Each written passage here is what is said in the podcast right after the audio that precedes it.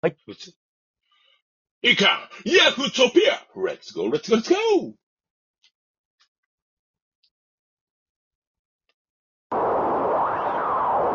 いいかヤフートピックスゴーレッツゴーレッツゴはい、こんばんはー。ーこんばんはではい、そこまで行っちゃおう。2回ヤフートピックス第40回目のラジオトークバージョンでーす。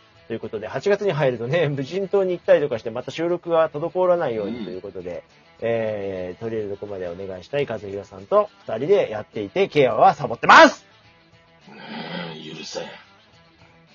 ということで、えー、今週の前、アフトピア2人でやっているんですけども、うん。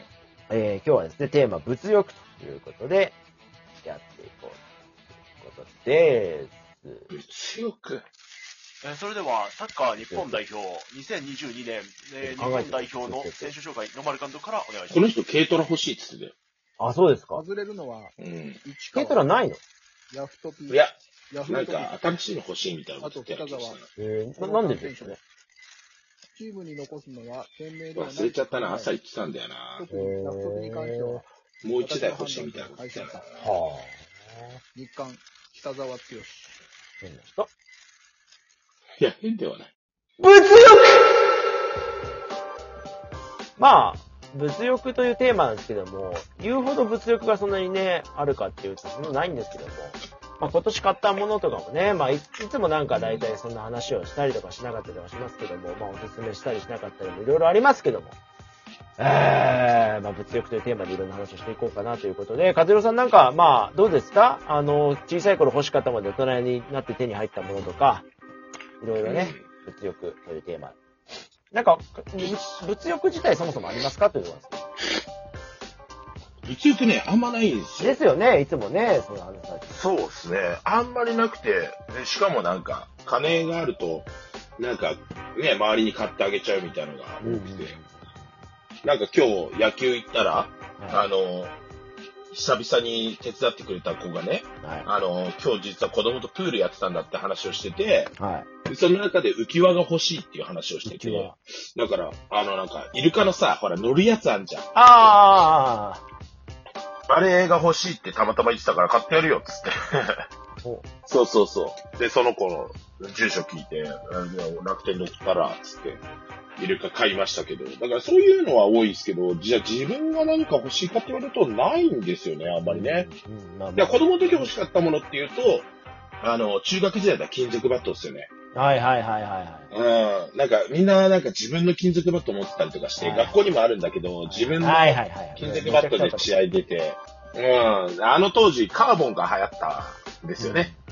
うん。うん、カーボン出始めで、カーボン持ってバッター席入るのが羨ましかったっていうのがあって、カーボンバット欲しいって言われて、親父に買ってもらったのが、すんげえ重い木製バット。これを、これで触れれば、あの、何？あの、ホームラン打てるぞ、つって親父に言われてね、あの、根性論で買ってもらいましたけども。まあ、あながち親父の言ってることも間違ってなくてね、中学の時からそれであの、ブンブンブン回してたら、あ、小学校か、時からブン回してたら、ホームランバッターにはなれたかなって感じはしますけどね。いやうん。ー素晴らしい。いやーそれぐらいかな。うん。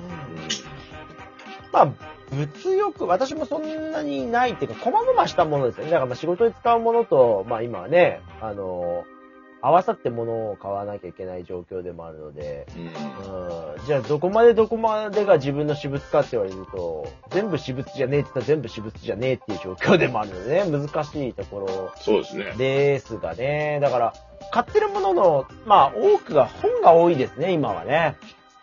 まあだから、そうそう、本で、その自分の言葉に変えるための勉強をしなきゃなっていうことで、やっぱり今年買った中でも、まあね、30冊弱ぐらい本買ってるかな。えー、え、いや、いざないみたいな本ですか？ああ、それは昨年買ってね、早く売りたいなと思ってるけど、売れないっていう本ですけども、まあ本が多かったりする中で、まあ物欲というよりかは、まあやっぱりそのね、うん、仕事で、やっぱりこう言葉化するっていうことが必要で勉強したいなっていう部分でね、まあ全部が全部読めてないけども、まあまず買っておかないと、っていうところで買っておいて、だんだん読んでいくっていうスタイルが今は多いかなっていう感じですかね。うんまあ、やっぱり本読むとうん言語化できるようになる？いやー、ただね、この前、その、まあ、クラブハウスでね、あの、よく私が聞いてて、あの、すごく素晴らしい方だなと思ってお話していただいた石山さんがね、ツイッターで書いてたのは、本を読めない人と話を聞けない人は同類項な気がするって言ってて、ああ、確かになと思って。すごい深いなと思ってね。うんやばいな、それ言われると。俺話聞けてないかもしいや、れない。そんなことないと思うんですけど、だからそれはやっぱりその、まあそういうふうに思えるってことが大事なのかなっていうね、逆に言うと。うん。うん、なんかそれは戒めの言葉でもあるなと思って、なんか、やっぱりもっと本読まないと人の話をちゃんと聞けてないのかなっていう反省もあって、なんか理解度っていうところもあるよね、多分ね。あーあると思います。本当その通りです。聞聞いてないわけじゃないんだけど、理解できるかどうかっていう。そうそうそう、だからすごい、本当、和代さんおっしゃる通りで、そのなんか深い言葉だなっていう受け止めがいいくらでもできる素晴らしい言葉うだな。ん。いや、俺の課題でもあるんだよね。今年度、ちょっと本を、なるべく読もうっていうのは。いや、難しいっすよね。でも、だからどんな本がいいかとか、なんかね、その、まあ、やっぱり、あの、映画と一緒で、本と映画はすごく思うのは、なんか、それに費やす時間を考えちゃうとか、なんか、なんでここまでのなんかくだらねえなっていう内容の本もいくらでもあるので、難しいところではあるんですけど、そう言ってる中でね、中年なのに少年ジャンプ買いましたけどね。いや、でも、でもそれも大事なことですからね。え本当それも大事だし、むしろ僕はあんまり漫画読めないたちなので、う。うんん。だまあ、もうだって、ワンピースが再開するから気になっちゃってね。うん。ゆっくり読みたいって思っちゃったね。まあでも、本当いろんなものに触れるっていう意味では、ね、その、疑似体験じゃないけれども、やっぱり、うん、本だろうが漫画だろうが作品だろうが、やっぱり何でも、やっぱりこうね、吸収していくっていうのは重要なことだなっていうのを感じるので、うん、別に本、本を読むことが大事っていう、それに固執する必要は全くないのかなっていうのは、うん。だからでも親にはね、子供の時死ぬほど言われましたよ、本読め、本読めって。ああ、言われた。それでどんどん嫌になってったたちなんですよ。そうなんですよね。だから、あの、かがもう物欲と関係ないけどさ、はい。結局読書感想文なのよ、本嫌いああ、なもうね、本当に日本の悪しきものの文化の伝統の一つですよね。絶対嫌だ、あれ。うん、だからまあ、やっぱりその一つね、まあきっかけとして本の窓口にした、まあ文章を書くっていうこととかっていうことなんでしょうけど、まあやっぱり楽しく取り組めないものを宿題化してる、まあでもこの夏休みもね、あの、必ずと言っていいほどどこの学校さんも、まあ読書感想文っていうのが入ってきちゃってたりとかすると思うんですけど、まあね、何のためにですね、何事もですけど、そうですね。うん。でもね、あの、出した側も、まあね、あの、まあ僕も若かりし教員時代には中学校の教員の時に、あの、星の王子様でね、あの、読書感想文を書いてきたか子供がいて、で、明らかにその子の書いた文章じゃないなと思って、うん。あの、まあね、僕は悪いから、あの、書いた読書感想文をそのまま、えーインターネットの検索ワードにかけたらですね、えーネットの、あーか読書感想文の参考例をそのまま写してきた学子供だっていうことが発覚してですね、えー生徒指導した思い出もあります。それやっぱ生徒指導対象になるんだも。ちろんです。う んまあ今ほら、宿題代行とかさ、あるんですよね。